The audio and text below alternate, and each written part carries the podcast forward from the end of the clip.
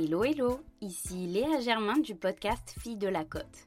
Bienvenue sur le podcast qui représente toutes les filles, les personnalités et talents féminins de la Côte d'Azur. Ici, vous découvrirez leur parcours inspirant, leur combat en tant que femmes, leur ambition et bien sûr leur spot préféré de cette région. Filles de la Côte vous dévoilera la Côte d'Azur qui regorge de girl boss, de good vibes et d'adresses incontournables. Bienvenue sur le podcast des Filles de la Côte, elles vont vous raconter leur histoire.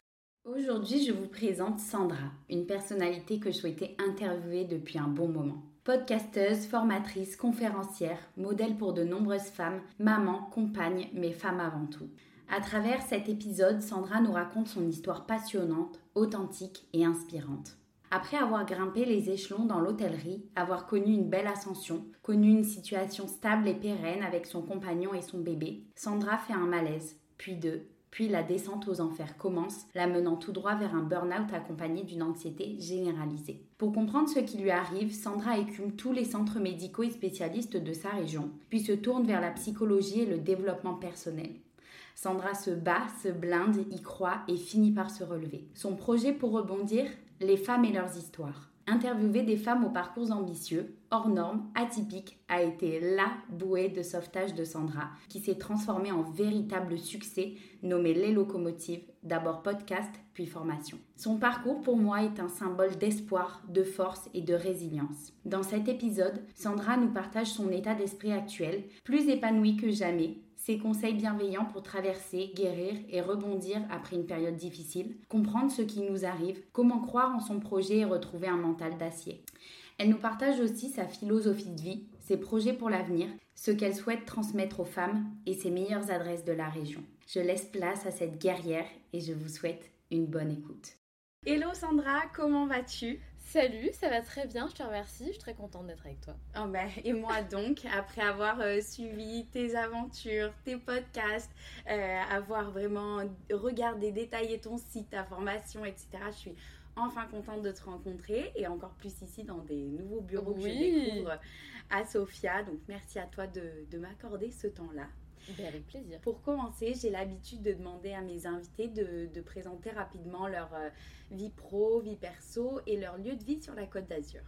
Ok, alors vie pro, euh, bah donc je suis Sandra, la fondatrice des Locomotives, l'hôte du podcast Les Locomotives. Euh, J'ajoute aussi ma casquette de conférencière, sachant que c'est quelque chose que j'adore. Mmh. donc j'organise mes propres talk shows et je participe aussi à des, des conférences.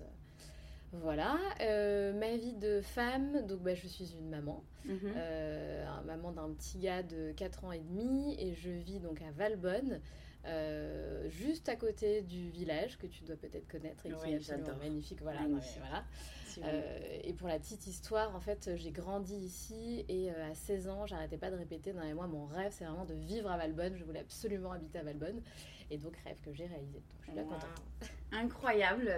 C'est ouf quand même que tu aies eu cette vision dès tes 16 ans euh, Ouais, de te dire j'ai envie d'habiter à Valbonne. Enfin, c'est fort, je trouve.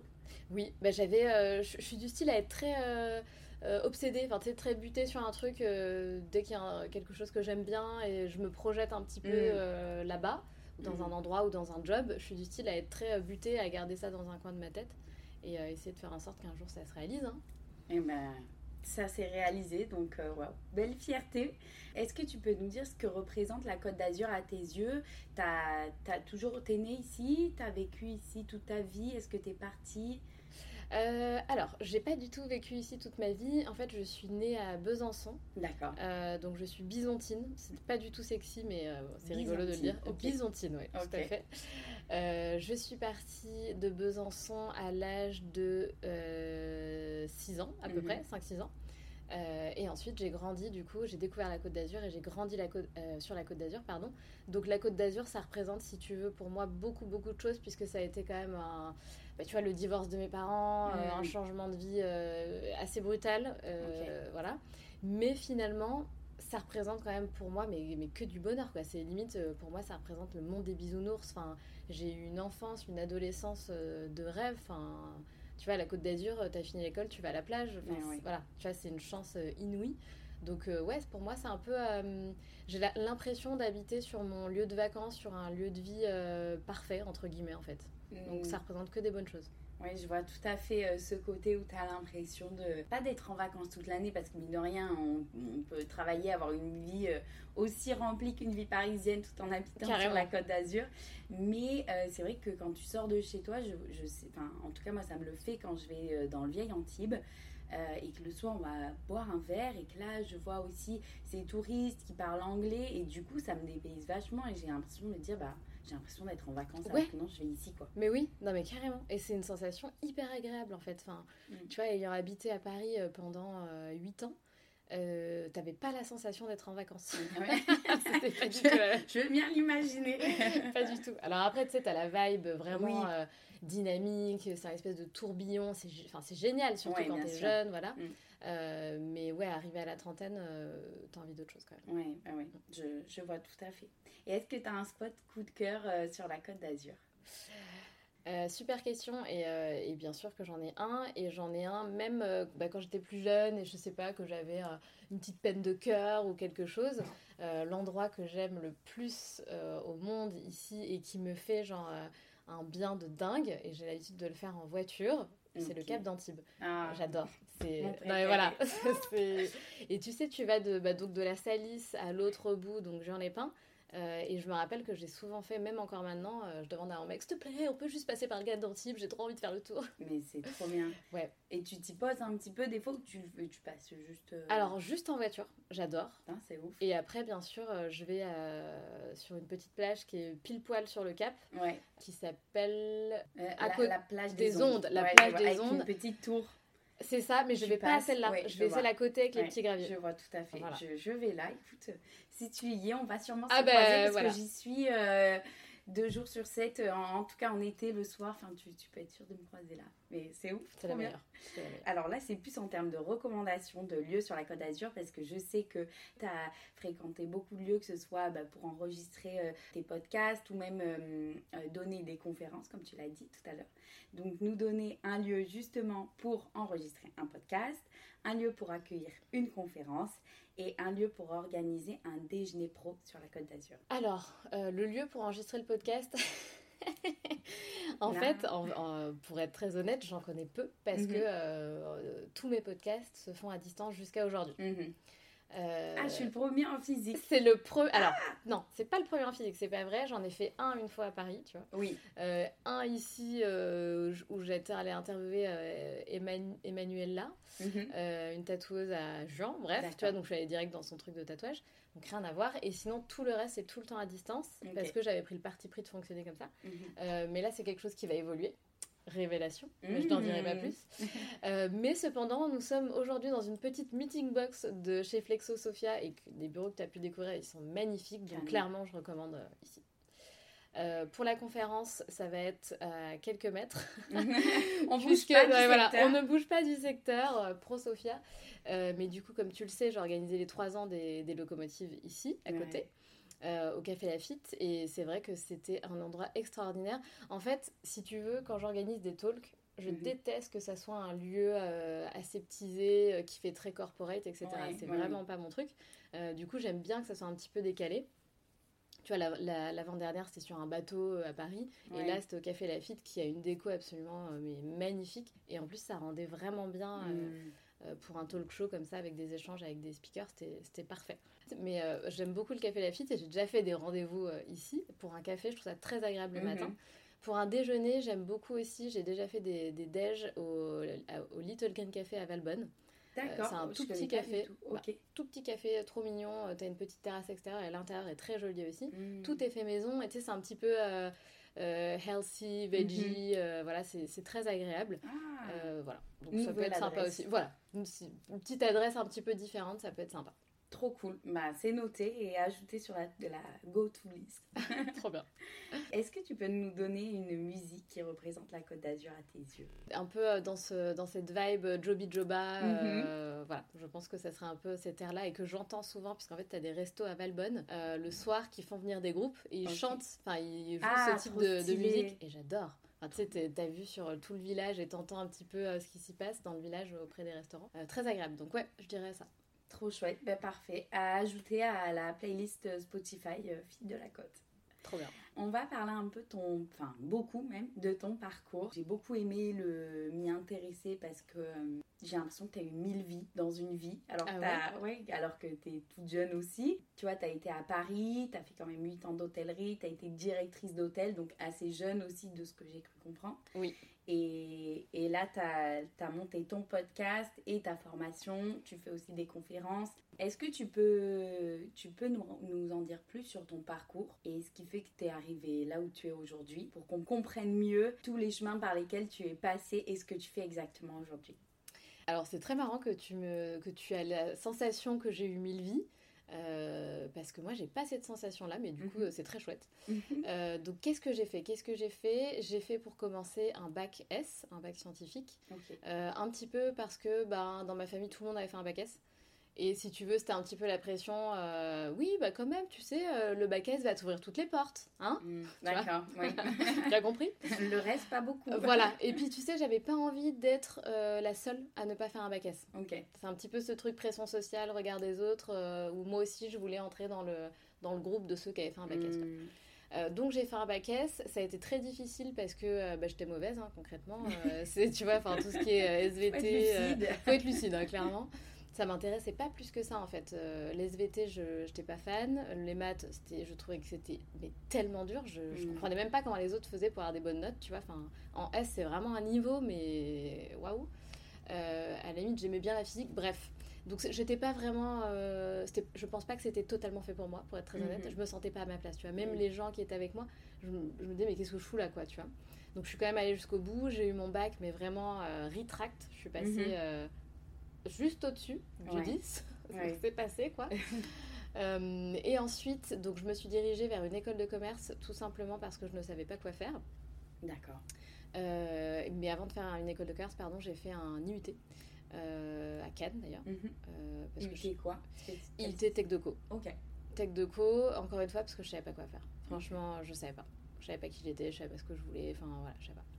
Donc j'ai fait un UT, après je suis rentrée euh, à Schema, je voulais absolument rentrer à Schema Business School euh, ici, je voulais rester dans le sud en fait tout simplement.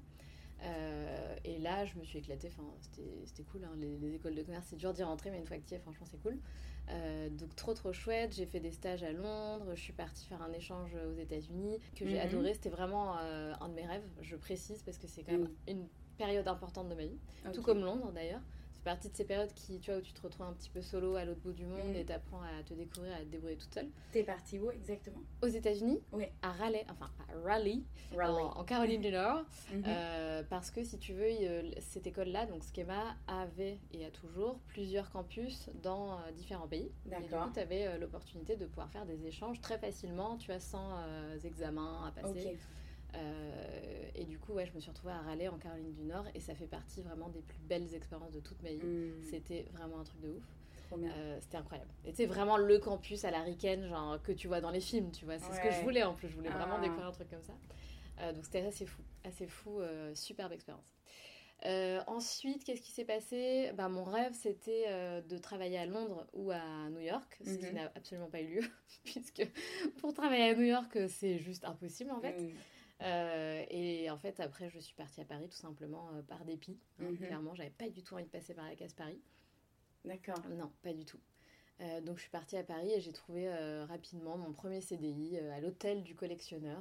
Euh, et c'est là où j'ai fait mes premiers pas dans l'hôtellerie de luxe au sein du service commercial externe. Mhm. Euh, donc c'est ceux qui se déplacent, si tu veux, dans le monde pour justement aller promouvoir euh, l'hôtel sur une zone géographique donnée. Mhm. et donc j'ai voilà, j'ai commencé par là et petit à petit on m'a donné des zones, tu vois, une partie de l'Europe, le Benelux par exemple. Mhm. Après on m'a donné l'Asie parce que j'étais à fond sur l'Asie. je voulais absolument être sur l'Asie. J'apprenais le chinois. Enfin j'étais vraiment à, fond là-dedans. Ouais. Euh, et du coup, euh, j'ai voyagé beaucoup en Chine jusqu'à la dernière année où j'ai vraiment beaucoup voyagé. Tu vois, tous les, tous les mois, je voyageais, que ce soit en Europe euh, ou en Asie. Et du coup, ça devenait un petit peu lourd.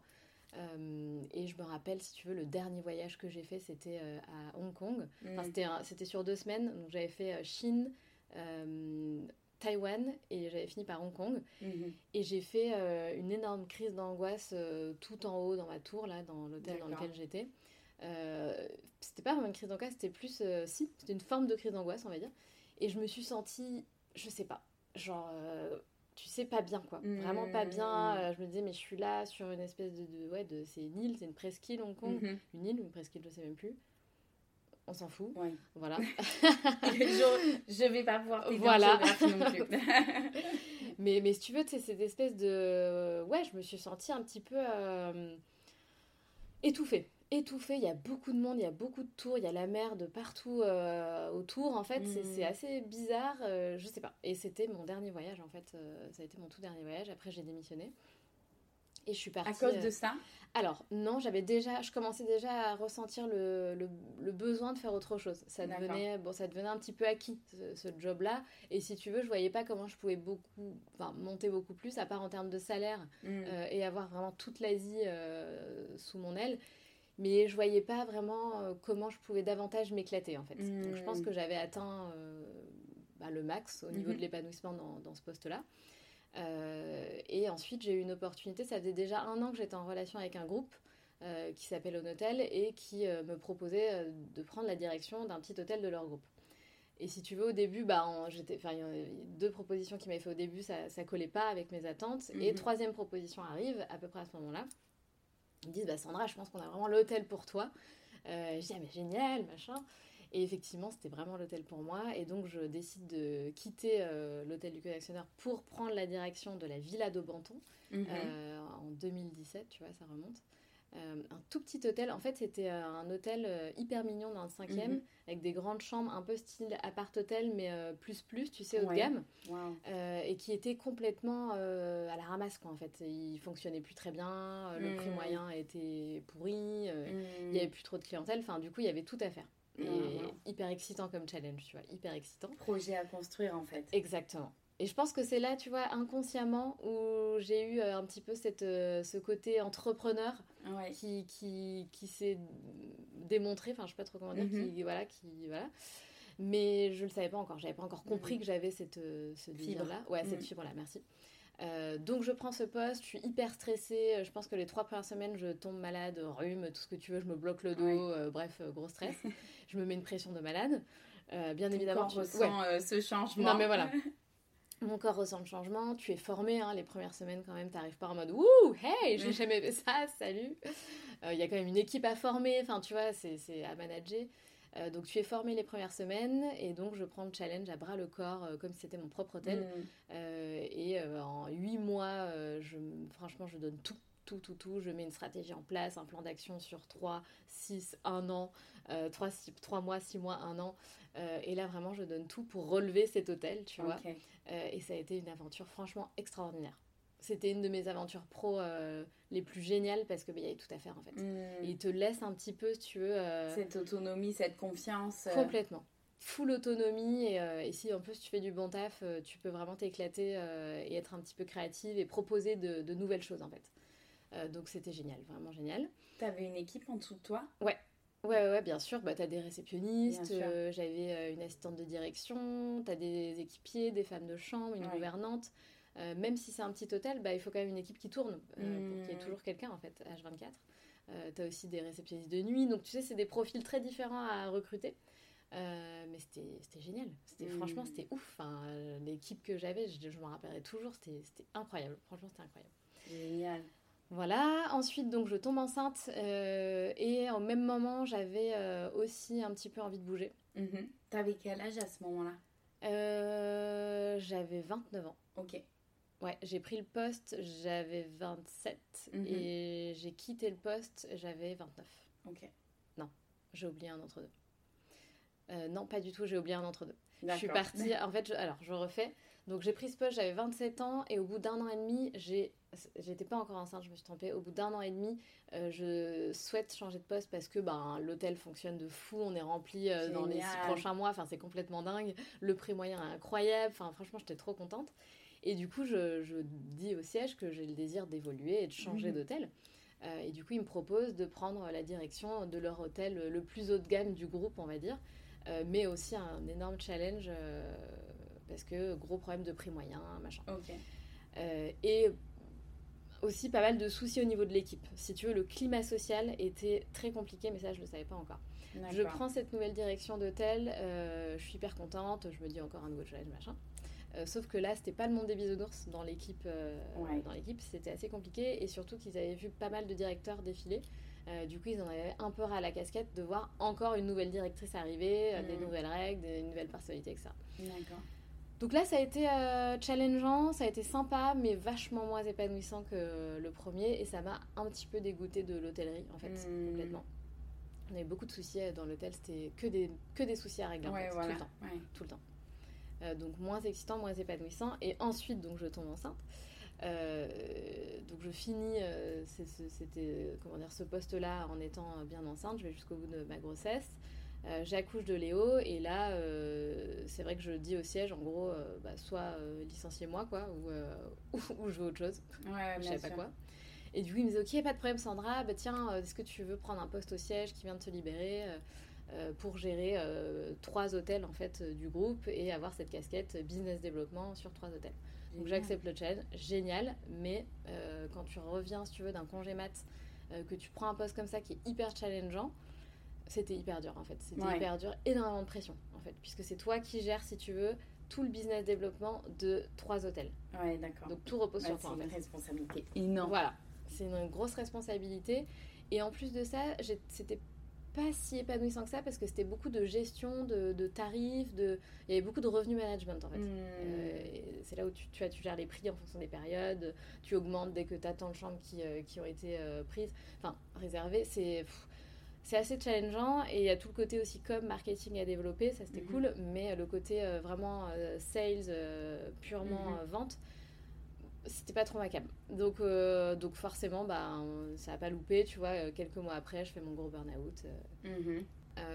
donc J'avais juste une petite question avant. Est-ce que le fait que tu sois tombée enceinte et que tu sois ensuite revenue au boulot, tu as senti que tu avais changé de mood ou de mindset? Oui. Ouais. Ah mais complètement.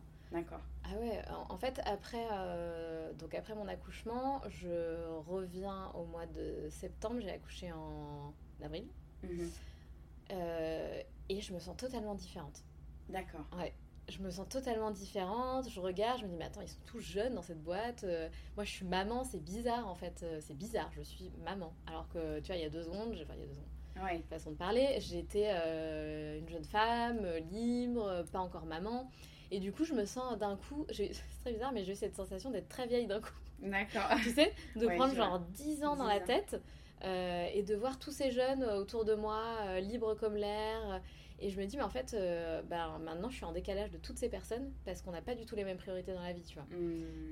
Bah, moi, je dois courir tous les soirs, aller chercher mon, mon enfant et et, tu vois, j'ai ouais, ressenti un peu ce truc où euh, je suis en décalage. Je suis en décalage et il y a un truc qui, qui est pas ok. Et je savais pas encore trop quoi, tu vois. D'accord. Euh, et après, je l'ai compris parce que bah, du coup, j'ai fait ce, fameux burn-out. Et ce burn-out, il est venu quand? Parce qu'on me demande souvent mhm. comment est-ce qu'il est arrivé. En fait, j'ai fait un gros malaise que j'avais déjà fait d'ailleurs dans un de mes hôtels, euh, un an et demi auparavant. J'ai fait un énorme malaise un soir. Euh, devant la télé, je mangeais une pizza samedi soir, donc tu vois, plutôt euh, mhm. cool, quoi. T'as pas, pas de pression en général le samedi soir. Et là, d'un coup, je fais un malaise qui survient comme ça, vraiment, mais d'un coup, sans prévenir, euh, ça ne prévient absolument pas. Et je me sens très mal, et surtout que j'avais, bah, tu vois, j'avais des fourmillements dans le bras gauche, dans le visage, et la sensation un peu vraiment de, de, partir, en fait. Franchement, c'est cette sensation où tu te dis putain mais je suis en train de, de, partir en fait je suis en urgence ah. vitale tout de suite là maintenant je suis en urgence vitale donc vraiment gros gros bad, vraiment hyper flippant. Hyper flippant et surtout que tu comprends vraiment pas ce qui t'arrive. Tu sais, c'est mm. d'un coup en fait, c'est brutal. Mm. Euh, donc là, bah, on appelle les pompiers, etc. Je pars aux urgences. T'étais toute seule Non, j'étais avec mon chéri et euh, mon bébé, enfin du coup qui dormait euh, dans la chambre. Donc ça aussi c'est très bizarre d'avoir ce genre de truc en sachant que t'as un petit être qui est sous ta responsabilité, mm. très très bizarre. Donc, euh, ouais, c'était très compliqué. Je pars aux urgences, euh, je comprends pas ce qui m'arrive. Je ressors, euh, a priori, j'ai rien. je me dis, bon, c'est cool, tu vois. Voilà. Dix jours plus tard, ça recommence. Et en fait, là, ça a été le début de la descente aux enfers, tu vois, que des, mmh. des trucs comme ça. Très souvent, des fourmillements dans le corps, dans le visage. C'est très, très, très. c'est horrible. Franchement, c'est horrible. Je mmh. souhaite ça à personne. C'est déstabilisant au possible. Et en fait, toujours l'impression d'avoir quelque chose de grave, mais que personne ne sait ce que j'ai. Tu mmh. sais Oui, je vois. Voilà. Et t'as beau, je retourne aux urgences, hein, j'ai fait toutes les urgences de, de, ma région. Tu vois, j'étais en région parisienne euh, à, ce moment-là. J'ai fait toutes les urgences, j'ai appelé euh, plusieurs fois le SAMU, j'ai appelé plusieurs fois les pompiers parce qu'en fait, t'es démuni, tu sais pas quoi faire. Tu sais pas quoi faire et. Et, tu sens que les autres comprennent pas ce, ça. Que, ce que tu dis, quoi. C'est ça. En fait, euh, trouver ce que j'ai parce que je vais péter un câble, quoi. Mmh. Je, voilà. Et il s'avère que j'ai commencé à comprendre qu'il fallait vraiment que je me pose la question est-ce que c'est pas psychologique, tu vois? Tu mets du temps à accepter ça parce que hmm. faut quand même écarter euh, la pathologie, la pathologie physique. Euh, et du coup, bah là, ce que j'ai fait, c'est que j'ai mis, je sais pas, des milliers d'euros pour aller voir euh, tous les spécialistes, passer des IRM, des scanners. J'ai vu mes 25 spécialistes, parfois plusieurs dans un même domaine parce que j'étais toujours pas rassurée. Hmm. tu vois, je suis vraiment allée au bout du bout. Je suis allée voir un gars de la médecine interne, le frère d'une de mes copines, hmm. très peu connu d'ailleurs, cette spécialité, mais en gros, ils reprennent tout, tes symptômes et tes dossiers depuis que tu es né. Donc tu mhm. apportes ta pile de, dossiers comme ça, et il épluche tout, tout, tout, tout. Et à la fin, il te fait un compte rendu et te fait aussi des tests, si tu veux, en, en, direct, quoi. Mhm. Euh, et à la fin, il te dit, bah voilà, je pense que tu as ça. D'accord. Donc, et je pense que ça, ça a été, si tu veux, un petit peu le déclic où je me suis dit, ok, si lui, il est d'accord avec tout le monde, avec ce que tout le monde dit, bon, voilà, c'est que c'est bon. Et donc, effectivement, lui, il me dit, bah écoute, c'est euh, choc émotionnel ou anxiété, euh, mais il n'y a aucune pathologie physique. Et donc là, je me dis, ok, c'est psychologique. Euh, c'est psychologique, tu vois. Et là, je me suis dit, putain, c'est psychologique. Donc, du coup, c'est chaud parce que, du coup, c'est-à-dire que comment tu règles Tu vois, quelque chose qui est psychologique. T'as pas de médicaments, t'as pas de traitement. Enfin, tu peux. Mhm. Mais tu vois, dans ma tête, c'était euh, waouh, ça va être du taf. Euh, par contre, direct, je prends les choses en main, j'appelle un psy, euh, je commence et euh, il me dit bah du coup on va se voir toutes les semaines, deux fois par semaine au début. Je dis waouh, ok. ah ouais, d'accord. Enfin, t'as mis les choses en place, mais en effet, c'était quand même c'était un rythme soutenu là, oui. du coup les séances que t'avais et tout ça. Oui, bah on va dire que j'étais quand même en urgence psychologique. Tu vois, mhm. j'étais vraiment pas bien. J'avais beaucoup maigri parce que j'avais plus d'appétit, j'avais plus du tout euh, la sensation de faim. Tu vois, je mangeais pour me nourrir, mais je n'avais pas faim du tout. Mm. Euh, et j'étais tous les jours euh, très mal à faire des mini crises d'angoisse, à pleurer, à, avoir l'impression d'être folle. en plus, t'as ton bébé, enfin, tu vois, qu'il faut gérer. Je savais plus, je me mettais une semaine en maladie, c'était encore pire. c'était horrible, franchement, c'était horrible. Et du coup, ce psy me dit Vous inquiétez pas, il faut juste qu'on commence deux fois par semaine. Et au début, ça sera un rythme très soutenu, comme tu mm-hmm. dis. Euh, et après, on va espacer les séances. Et ça ira mieux. Au début, j'étais inquiète. Je me dis, mais comment il va faire Tu vois, comment il va réussir à. Est-ce que ça va marcher, en fait tout Bien sûr. Euh, et donc en parallèle de ça, c'est pas tout. Hein. J'ai fait plein de trucs. J'ai essayé l'hypnose, j'ai essayé une thérapie euh, cognitive et comportementale, mais le seul truc qui a vraiment marché pour moi, c'est vraiment la thérapie. j'avais pris un coach sportif aussi parce que j'avais besoin de me muscler. J'étais comme ça. Enfin, j'avais besoin de, de m'occuper en fait sur Bien sûr. Euh, et vraiment, ce qui a vraiment marché, c'est la thérapie. Ça a été assez, euh, assez fou. Oral, du coup. Ouais, tout à fait. Ouais, thérapie euh, avec un psy, mhm. un psychologue, pas un psychiatre. Au bout d'un moment, au tout début, si tu veux, genre le premier mois, j'ai eu l'impression que j'allais pas m'en sortir, que, ça allait pas marcher en fait. Ah. Et, et, du coup, il me dit, bah écoutez, allez voir mon, mon confrère psychiatre et voyez ce qu'il vous dit, peut-être vous donner un médicament. voyez je me suis dit, mais il est hors de question que je m'en sorte grâce aux médicaments. Puis j'avais peur, tu sais, on disait, tu étais un peu accro, enfin, c'est difficile de quitter le truc. Je, je, savais pas, j'avais très peur, et de toute façon, j'avais hyper peur des, effets secondaires, etc. Donc c'était inenvisageable pour moi. Euh, du coup, donc, je dis à mon psy, en fait, je peux pas. Euh, je peux pas. Donc, euh, non, il va falloir qu'on continue, que ça marche, parce que je mhm. peux pas, en fait. Euh, donc on continue et euh, effectivement petit à petit il m'avait tout expliqué comment ça allait se passer, que j'allais d'abord commencer à retrouver mon appétit, etc. etc. Et c'est tout ce qu'il m'a dit, ça s'est exactement passé comme ça. Euh, mais par contre, tu vois, ce que j'explique souvent à toutes les personnes qui sont pas bien, en dépression ou, en burn-out, si tu fais une, une, thérapie, ce qui est hyper important, c'est que tu sois honnête envers toi-même et honnête envers ton psy. Parce que si tu lui racontes des histoires, ça marchera pas en fait. Non, bah bien sûr. Tu vois, mm. même si à toi tu te racontes des histoires, ça ne marchera pas. Donc il faut pas avoir peur de parler à cœur ouvert euh, et, d'y aller quoi. Si tu veux que ça fonctionne, faut tout donner quoi. Mm. Euh, C'est vraiment important. J'allais voir aussi parce que je tombais tout le temps malade du coup. Donc comme j'étais pas bien, j'étais très malade aussi, euh, des gros rhumes, tu vois, des grosses ouais. c'était assez relou. et donc j'allais voir aussi ma médecin généraliste à Paris à l'époque. Et elle m'a dit une phrase que j'oublierai jamais et qui a été pour moi vraiment un déclic aussi, je pense. Donc c'est important de le mentionner. Elle me dit en fait Sandra, à un moment donné, il va vraiment falloir que vous bougez les fesses et que vous vous sortez de cette situation parce que ce qui va se passer c'est que vous allez embarquer votre conjoint, votre fils et tout votre cocon familial là-dedans. Tout va exploser en fait. Parce que quand tu es quelqu'un qui est dans cet état-là, c'est très compliqué pour le conjoint, Bien sûr. si tu veux, de, supporter et de comprendre ce qui se passe en fait. Et là je me suis dit, putain, elle a raison, ouais. Elle a raison. Ouais, là, tu te dis en fait, c'est pas euh, moi et ma petite personne, c'est les personnes que j'aime le plus au monde qui peuvent être embarquées là-dedans, quoi. Exactement. Exactement. Et c'est pour ça que ce type de maladie, entre guillemets, tout ce qui est anxiété généralisée, euh, dépression, c'est des, des, maladies très égocentriques en fait. On est mm. très concentré sur nous-mêmes. Tu vois, on est vraiment à l'écoute de nous-mêmes, de notre corps, de nos symptômes. on est focalisé sur nous-mêmes. En mm. fait, il n'y a plus que nous qui existent. Euh, tu vois, la seule peur qu'on a, c'est qu'il nous arrive quelque chose de grave à nous. Mm, bien sûr. Donc, euh, ouais, c'est assez égoïste quand même. Et du coup, je me suis dit, putain, mais elle a raison en fait. Je peux pas. Euh, il faut que, il faut que je, faut que je sorte de ce truc-là, quoi. Mm. Voilà. Et donc, euh, bah, j'ai continué ma thérapie, j'ai commencé à travailler sur le projet des locomotives, et je pense que ça, ça m'a vachement aidé à me sortir un petit peu de, de, tout ça et à focaliser mon esprit sur autre chose. Mm. Merci parce que ça donne vraiment des clés, je pense, pour toutes les personnes, tu vois, qui qui ont traversé ou qui traversent peut-être une période difficile psychologiquement, mais c'est pas parce que c'est psychologique que c'est enfin que c'est amoindri en fait. C'est parfois ça peut prendre encore plus le pas que si c'était quelque chose de visible corporellement parlant, etc. Carrément. Et, euh, et donc c'est très précieux, tu vois, que tu aies raconté tout ça. Et, juste pour qu'on comprenne une information que tu donnes, qu'est-ce que c'est l'anxiété généralisée en fait? L'anxiété généralisée. Par rapport à un burn-out, de quoi on parle exactement? Alors, pour parler en mode très familier, parce que je suis pas du tout médecin, hein, euh, ni thérapeute d'ailleurs, euh, donc euh, pour parler, pour que tout le monde comprenne ce que c'est l'anxiété généralisée, c'est quand tu as constamment la peur de mourir. D'accord. tu as constamment en fait cette anxiété d'avoir cette peur d'avoir quelque chose. Et cette peur d'avoir quelque chose vient du fait que c'est un cercle vicieux en fait. tu as ces pensées-là, tu as cette peur et du coup tu te déclenches inconsciemment des maux physiques. Euh, tu as mal là, tu as ça, tu as ces sentiments, tu as des pointes au cœur, euh, tu as ce que j'ai, les fourmillements, mm. les trucs, les machins. Et du coup, tu as constamment ouais, cette peur de mourir. Et d'ailleurs, j'étais allée sur pas mal de forums à l'époque, euh, anxiété généralisée, etc. Et c'était horrible. Je, voyais des histoires, tu vois, de, de nanas. Ça faisait des années que ça durait. Et, en fait, dans leur, je me rappelle très bien de, ce qu'elles écrivaient. Elles écrivaient qu'elles elles ne comprenaient pas. Elles étaient contre les médecins. Elles ne comprenaient pas pourquoi les médecins ne trouvaient pas ce qu'elles avaient.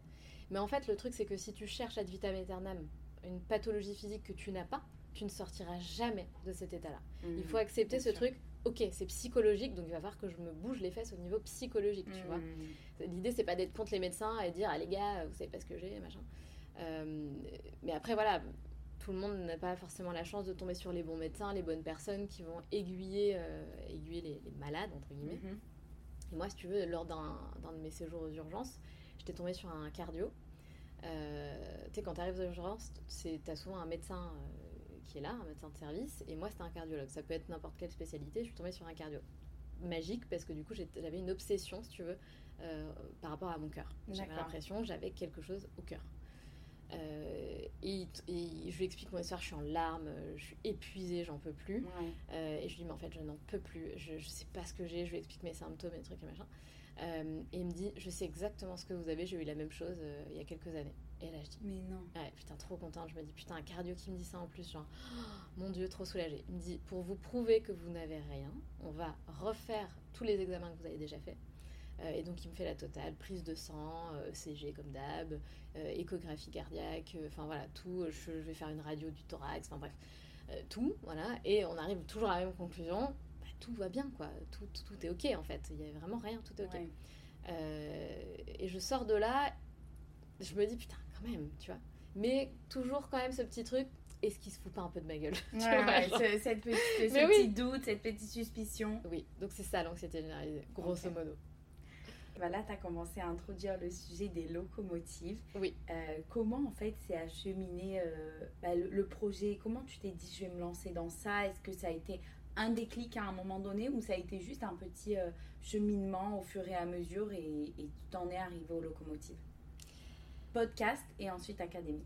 Euh, alors, euh, tu vois, tout à l'heure, je réfléchissais à ça justement dans la voiture et je me disais un truc très important qui fait, je pense, partie du cheminement, c'est que si tu veux, j'ai toujours eu déjà ce mindset un petit peu à l'américaine. Euh, le truc du dream big. En gros, mhm. les enfants aux États-Unis, ils sont vraiment éduqués comme ça, en mode dream big, limite dans leur chambre sur le plafond, il y a écrit dream big, tu vois. Mhm. Euh, et du coup, j'ai toujours eu un peu cette, euh, cette force de caractère à me dire, ok, je veux ça, donc je vais faire tout pour obtenir ça. ce qui s'est passé après avec le burn-out, l'anxiété généralisée, il y a eu évidemment une énorme prise de conscience où je me suis dit non mais attends, en fait ça va pas, ça ne va pas. Genre je ne suis plus épanouie dans ma vie actuelle, que ce soit là où j'habite, ce que je fais, mon job, ça ne va pas. je ne peux pas vivre comme ça en fait, c'est pas possible. et du coup, j'ai commencé à réfléchir et à me poser la question comment font toutes ces femmes extraordinaires qui quittent leur job, qui partent voyager, faire le tour du monde? Euh, je pensais à des amis que je connaissais, des amis d'amis qui avaient fait des trucs complètement euh, euh, hors du commun, entre guillemets, qui étaient sortis de leur zone de confort. Mm. Et je me suis dit, comment elles ont fait Tu vois? Comment elles ont fait mm. Pourquoi moi, je ne peux pas faire ça et, comment je peux le faire, tu vois et du coup, j'ai commencé bah, pour me guérir aussi de tout ce qui m'arrivait et comprendre un petit peu bah, comment on fait d'un point de vue de l'état d'esprit, parce que je comprenais bien que les blocages étaient au niveau mental, tu vois. Mm-hmm. Euh, et du coup, j'ai commencé à me former, euh, à plonger dans le développement personnel, à comprendre comment on fait. Moi aussi, je veux y arriver en fait. Je veux faire partie de ces nanas-là en fait. Mm. Euh, et du coup, ça a commencé un petit peu comme ça. Et j'ai commencé à me faire une petite liste de femmes que je trouvais entre guillemets fascinantes, qui étaient justement sorties de leur zone de confort, qui m'inspiraient beaucoup, de filles que je connaissais ou encore une fois d'amis d'amis. je fais ma petite liste, j'ai une dizaine de nanas et je me dis, mais en fait, ce serait génial que justement, bah, pour comprendre davantage, j'aille, euh, je parte à la rencontre de ces femmes et que je leur pose la question comment vous avez fait? Ouais, je vois. tout simplement. voilà, tout simplement. Euh, et puis du coup, je pensais aussi à toutes ces femmes qui m'entouraient, des copines, des collègues, des amis, euh, des connaissances qui justement m'avaient dit bah moi, je déteste mon job, je me fais chier dans ma vie, mais voilà, pour des raisons de sécurité ou financière, je, vais rester dans cette case-là, dans cette vie-là, parce que j'ai peur, tout simplement. Mm. Et je me suis dit, c'est pas normal qu'on en soit là, tu vois, en 2019, qu'on en ait peur, que la société, les médias nous fassent croire que si tu sors de ta zone de confort, si tu quittes ton CDI, tu vas finir sous les ponts, tu vois. C'est pas normal qu'on ait ce, mindset-là. Euh, et donc je me suis dit, il faudrait que j'interviewe des femmes, que, du coup je leur demande c'est quoi les clés, comment elles ont fait, c'est quoi leur parcours. Et en plus de ça, que ces interviews soient disponibles, tu vois, à un mmh. maximum euh, de femmes pour qu'elles aussi pour puissent être... pour, pour euh, transmettre en fait. C'est ça et pour qu'elles puissent être inspirées mmh, à leur tour en fait. Et pour qu'elles puissent être inspirées à leur tour. Euh, donc c'est comme ça que ça a commencé et j'ai commencé mes interviews de podcast, euh, tu vois, en mai 2020. À chaque fois je me trompe, mais en mai 2020. avec ma soeur, tout simplement, qui elle avait tout quitté, était partie vivre aux Philippines, acheter un terrain pour construire une maison, enfin un truc de ouf, tu vois, aussi, mais ah parfait. C'est une pépite ma soeur en fait pour commencer cette première saison. Et donc j'étais complètement nulle. C'était très drôle, on l'a refait trois fois, je pense, euh, l'interview. Mais voilà comment ça a commencé. Ok, la suite, comment tu as sélectionné tes invités au fur et à mesure? Parce que là, au début, tu étais avec euh, les personnes que tu connaissais ou plus ou moins d'amis d'amis, etc. Euh, et puis après, tu as, aussi interviewé des, des, personnalités. comment tu sélectionnes tes invités? Et comment tu, tu les trouves? Comment tu les contactes? Comment ça se passe? Euh, alors, au tout début, comme je te disais, j'avais vraiment ma petite liste. Et après, en fait, ces, premières, toutes premières invitées, parfois me recommandaient aussi d'autres personnes. Euh, et j'ai tout de suite aussi commencé à. J'ai découvert Instagram en même temps. J'avais mhm. jamais eu de compte Instagram avant. Euh, et j'ai découvert que sur Instagram, on pouvait trouver des super nanas aussi, en fait. des entrepreneuses, tu vois, des, des baroudeuses. et donc, je me suis un peu pris de passion pour mon pseudo-rôle de journaliste à aller chercher, si tu veux, des pépites, en fait. Moi-même. Et ça, je pense que c'est le truc que j'adore le plus faire encore aujourd'hui, tu vois, j'adore. J'adore. C'est vraiment mon truc préféré. Euh, des pépites. Ah ouais, dénicher des Dénicheuse de pépites. Ouais, c'est ça. Mais comme toi, tu vois, tu déniches des pépites, des lieux euh, sur la côte. Moi, j'adore dénicher des, des, femmes pépites qui m'inspirent, du moins, parce qu'on euh, est toutes des femmes pépites, mhm. mais qui m'inspirent moi, en fait. Mhm. et puis avoir des profils variés, tu vois, différents.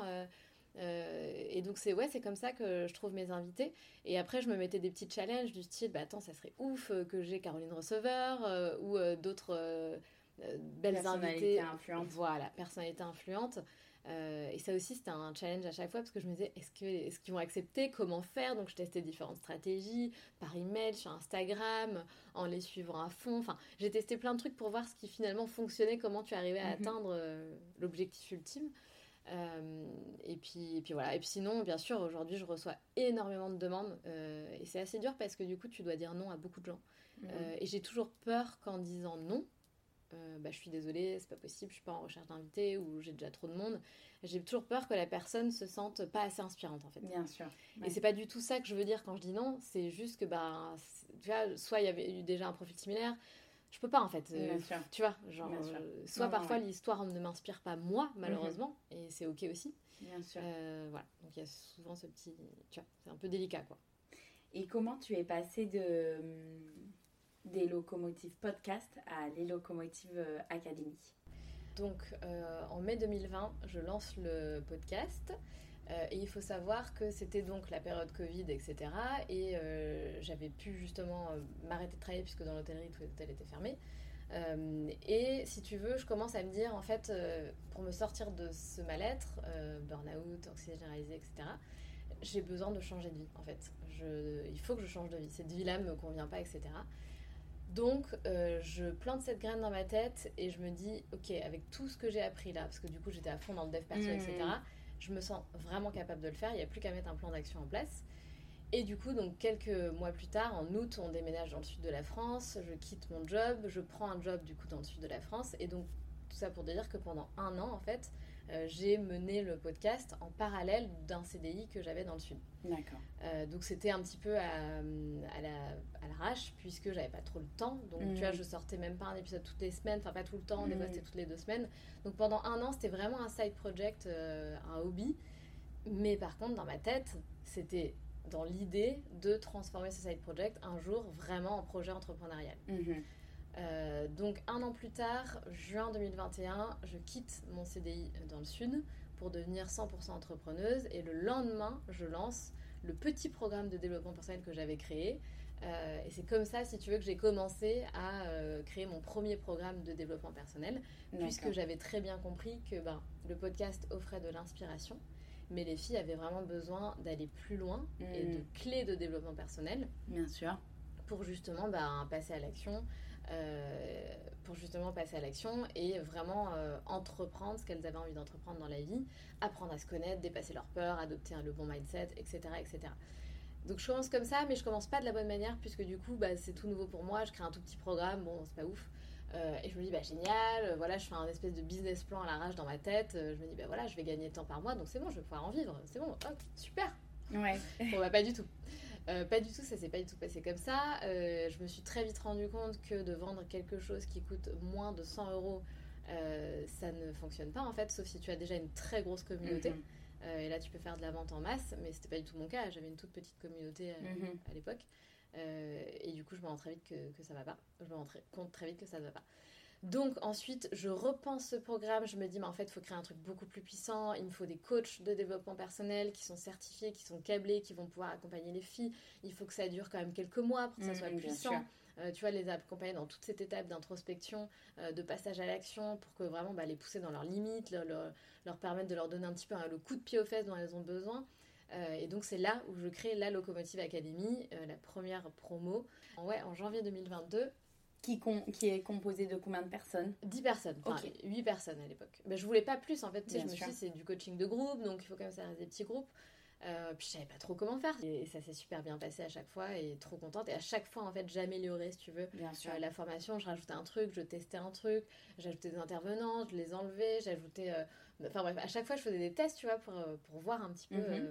pour l'améliorer en fait tout simplement euh, et c'est comme ça. C'est comme ça qu'a débuté la Locomotive Academy et c'est comme ça que j'ai compris euh, que c'est vraiment quelque chose dont on avait besoin. Oh, bien sûr. Euh, simplement, la petite difficulté, c'est que c'est pas comme un coaching business. C'est-à-dire qu'il mhm. que il faut aussi éduquer la communauté, leur faire comprendre que c'est quelque chose dont on a besoin parce que investir sur soi, tu vois, tout le monde ne le fait pas comme ça automatiquement. Mhm.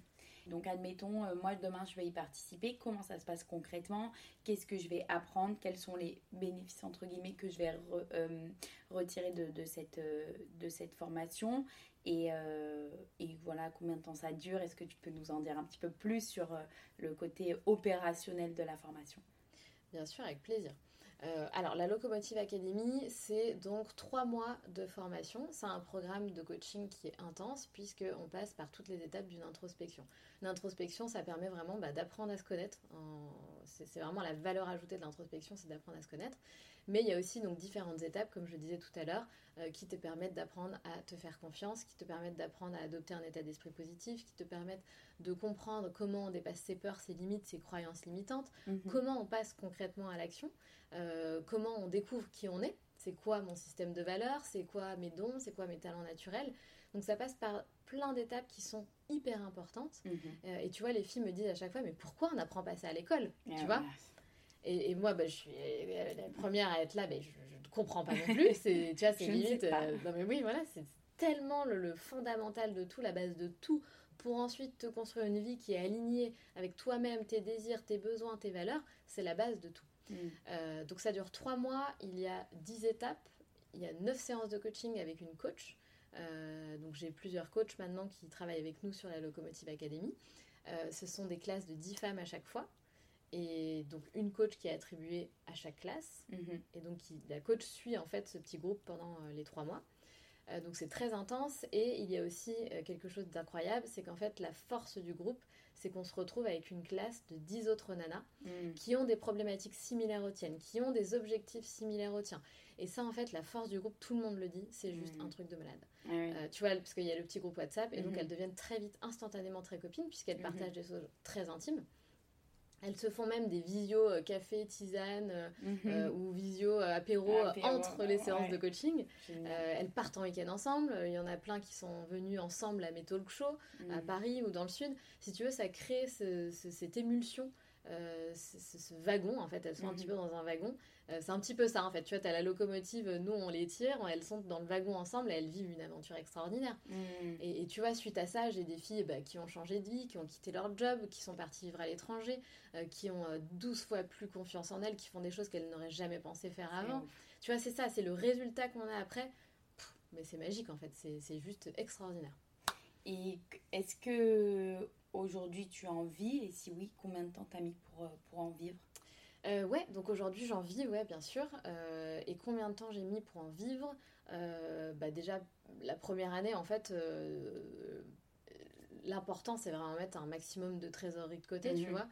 Moi j'étais partie en faisant une rupture conventionnelle, ce qui m'a quand même permis, et je recommande à tout le monde d'avoir ce petit matelas de sécurité. Mhm. Parce qu'au début, bah, déjà les six premiers mois, euh, c'est-à-dire que tu ne gagnes pas un péco. Oui. Euh, Enfin, tu vois, j'ai gagné quelques sous, mais c'était tellement rien. Oui, voilà, c'était tellement rien. Et puis en plus, le moindre centime que je gagnais, euh, moi je partais du principe qu'il fallait le réinvestir, tu vois. Campagne presse, faire du marketing, des collabs, j'en sais rien, mais un site internet, tout ça c'est important de le réinvestir pour justement ben, développer ton business davantage par la suite. La première année ensuite, donc il y a eu les six premiers mois la première année, bon, c'est un petit peu, euh, tu gagnes quand même plus de sous, tu comprends, tu commences à comprendre le fonctionnement. Après, moi, j'avais ma vie de maman aussi. euh, Mon petit, il était petit, donc je pouvais pas être non plus euh, H24 que focus là-dessus. Tu vois, fallait vraiment que je départage mon, mon temps. Mhm. Donc il y a eu ça aussi qui m'a, comment dire, ça m'a fait ralentir. Et la, la première année, c'était pas une croissance fulgurante, quoi. Et après vient euh, la, la deuxième vraie année, on va dire. Et là, effectivement, il y a eu une croissance fulgurante. Mais parce que pendant la première année, mais j'ai cravaché. C'est-à-dire que j'ai travaillé comme une malade, je me suis formée comme une malade sur tout, tous Mhm. les aspects de mon business, si tu veux, je me suis formée. Et j'ai jamais arrêté et je continuerai toujours de me former, je pense que c'est clé. Bien si tu veux sûr. que ton business explose, forme-toi en fait. Ne fais pas juste en regardant ce que font les autres, puisque Bien les sûr. stratégies qu'adoptent les autres ne sont pas forcément les bonnes pour toi. Euh, et là, effectivement, ouais, il y a eu... euh, il y a eu une ascension assez fulgurante. Mhm. Euh, même moi, tu vois, je me dis, waouh, euh, waouh, c'est génial, trop bien, pour que ça dure. Euh, mais voilà, je ne me rappelle même plus le début de la question du coup, Mhm. mais C'était t'arrivais à en vivre et. bah voilà. Donc oui, absolument. Aujourd'hui, je te confirme. Mais encore une fois, tout le monde me pose cette question, mais c'est différent pour tout le monde. Une Bien nana peut très bien tout cartonner en six mois. Il Mhm. n'y a pas vraiment de règle en fait. Non, ça c'est ça c'est sûr. J'ai eu euh, une question euh, sur Instagram quand, quand j'ai dit que j'allais euh, organiser un, podcast qui allait parler bah, de la formation, de la reconversion, de la santé mentale, etc. J'avais mis une boîte à questions et j'ai eu quelques questions, euh, dont une d'Héloïse qui, euh, elle, euh, est en train de lancer un projet, mais qui n'est pas forcément accompagnée ou poussée par son entourage proche et notamment son conjoint. Donc, est-ce que tu aurais des, des clés ou des éléments qui pourraient bah, aider Héloïse, mais peut-être d'autres personnes qui traversent ça? C'est une super question. J'adore cette question. En plus, j'ai été confrontée à ce même problème. Euh, C'est-à-dire que bah, il y avait d'une part mon conjoint, c'est pas qu'il me soutenait pas, c'est qu'il ne comprenait absolument pas ce que je faisais. C'était c'est drôle, tu vois. Et en fait, euh, il, il me disait tout le temps, mais ok, t'interviews des femmes, ton podcast, mais, mais comment tu vas en vivre de ton Bien truc, sûr. tu vois Genre, je t'avais t'inquiète et tout, j'ai tout un plan dans ma tête. Donc ils comprenaient pas. Et même quand j'ai lancé ce programme, euh, tu vois, de dev perso, ils comprenaient pas en fait. Ils comprenaient pas. Donc je pense qu'il y a aussi, donc déjà, un premier point, je pense qu'il y a une part d'incompréhension chez les autres.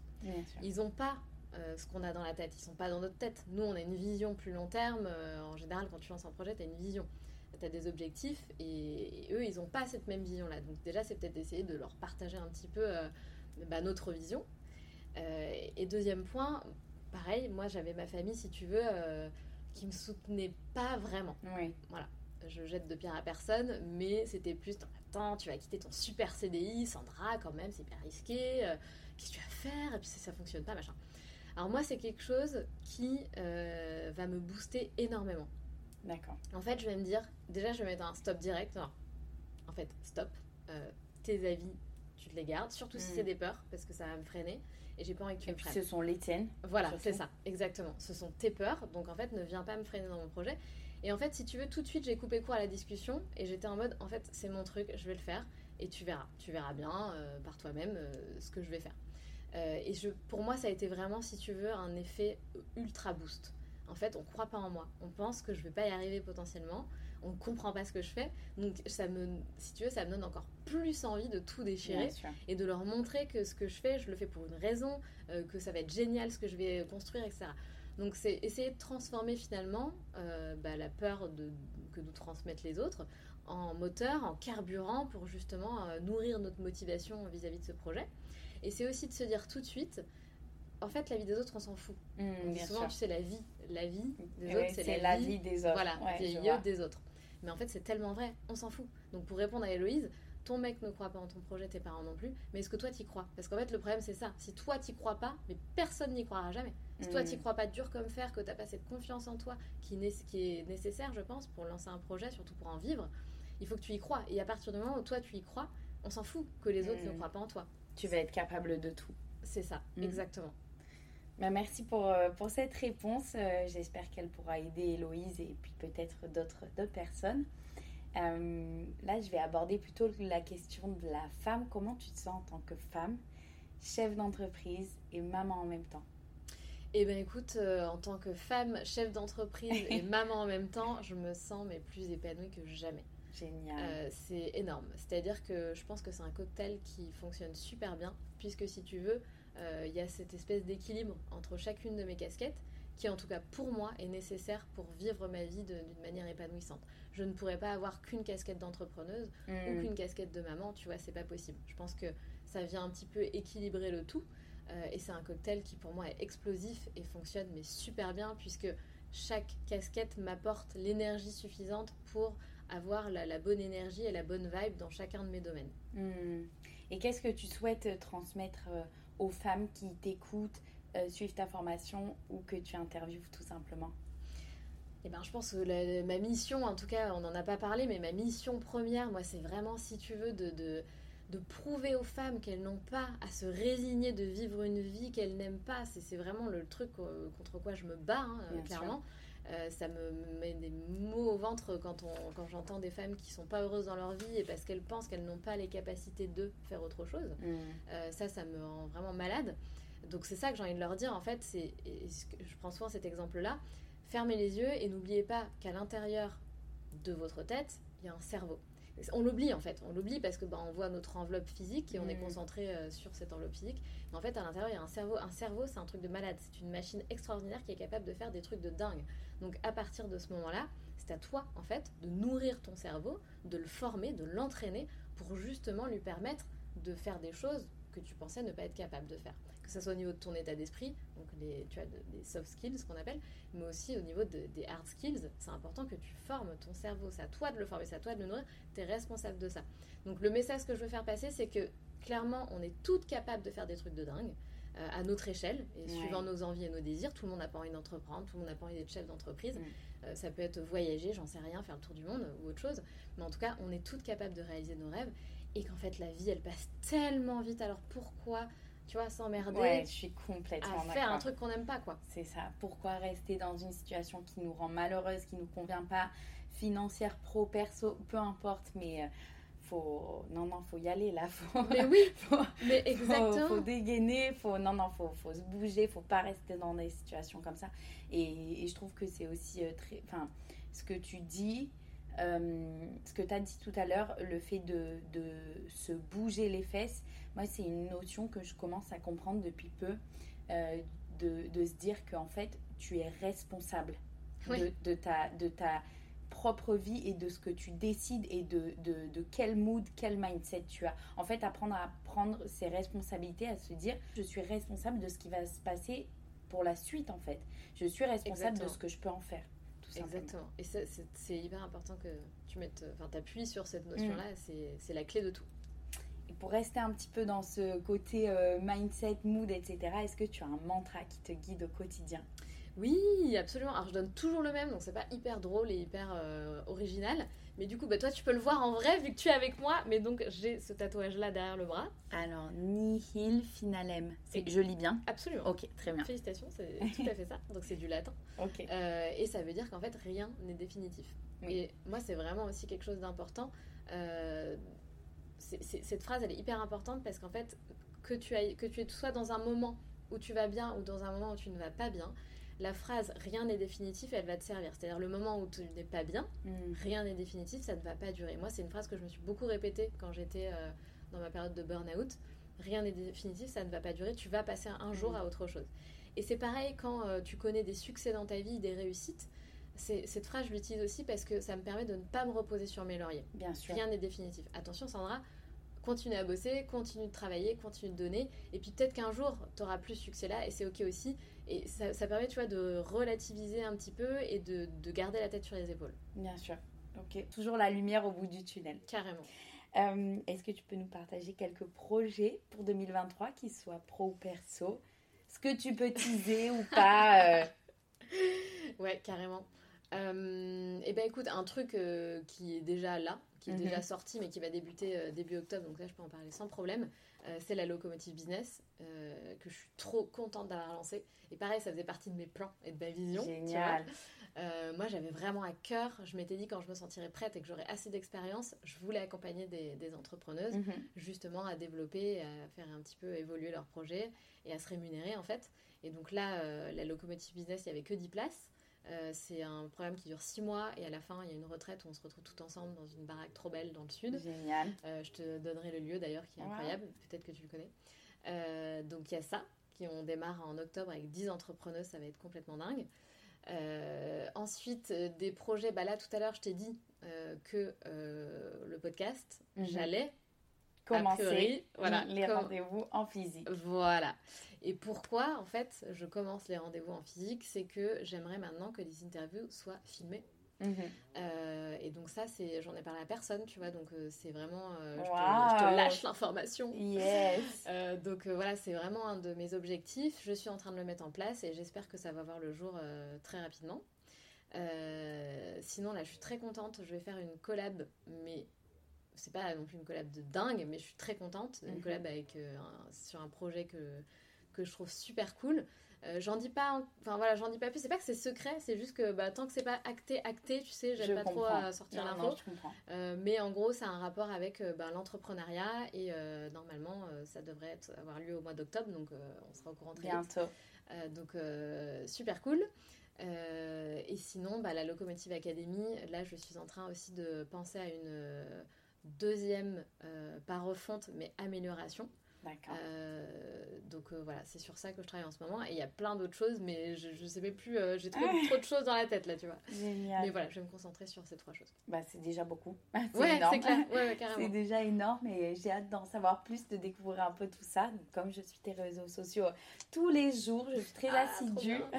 voilà, je verrai ça prochainement.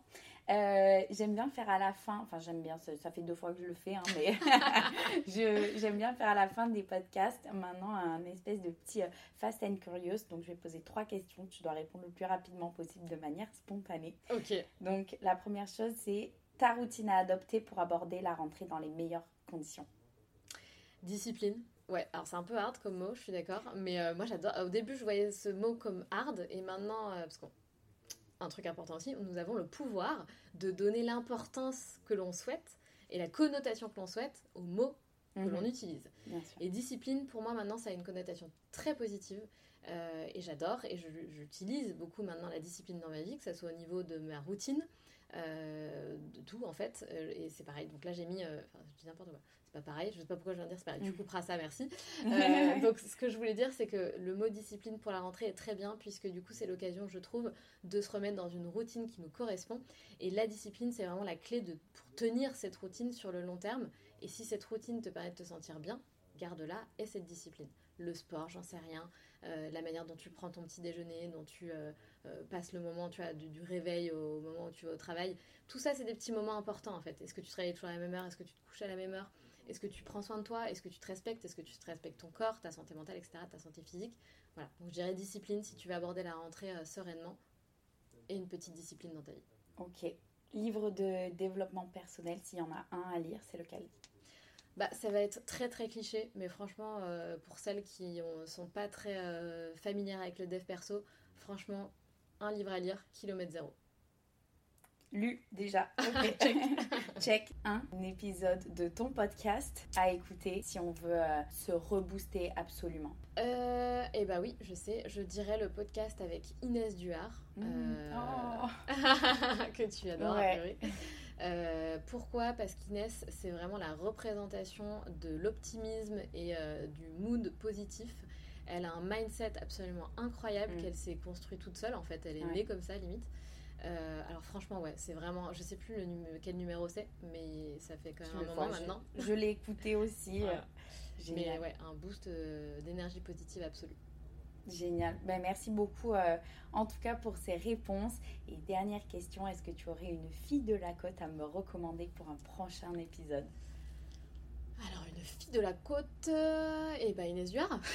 Mais je l'ai déjà ah, interviewée. non, non, mais, mais c'est sûr, Inès, c'est une pépite, ça a été ma toute première invitée. C'est pas vrai. Bah oui, c'est ah, une très bonne amie et c'était la représentation de, des inspirations que j'avais euh, de la nana qui, qui, lance des projets, qui a pas peur, mais qui est toujours dans un bon mood, qui a toujours du temps pour les autres. Ah, mais carrément. Et sinon, non, bah, tu dois la connaître aussi, peut-être euh, Caroline de la marque Millet.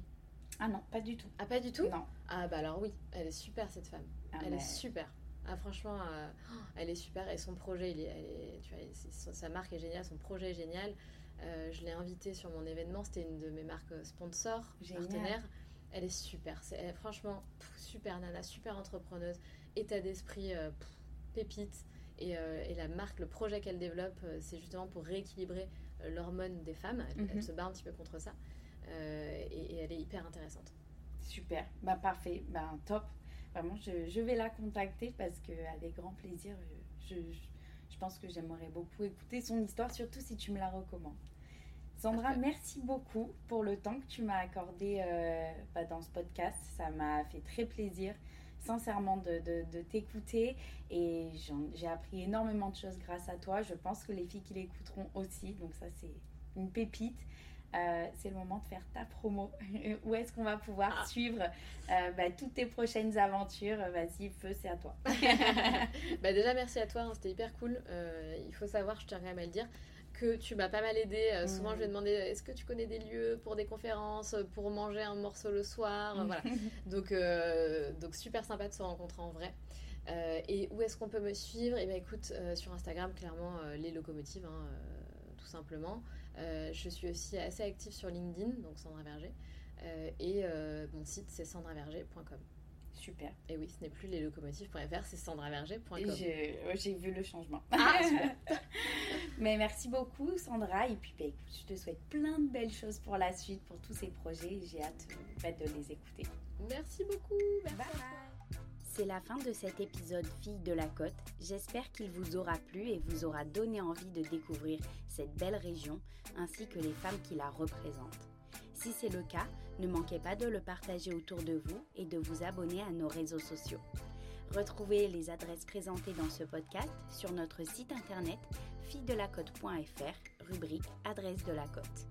On se retrouve dans deux semaines pour un nouvel épisode de Filles de la Côte. En attendant, prenez soin de vous.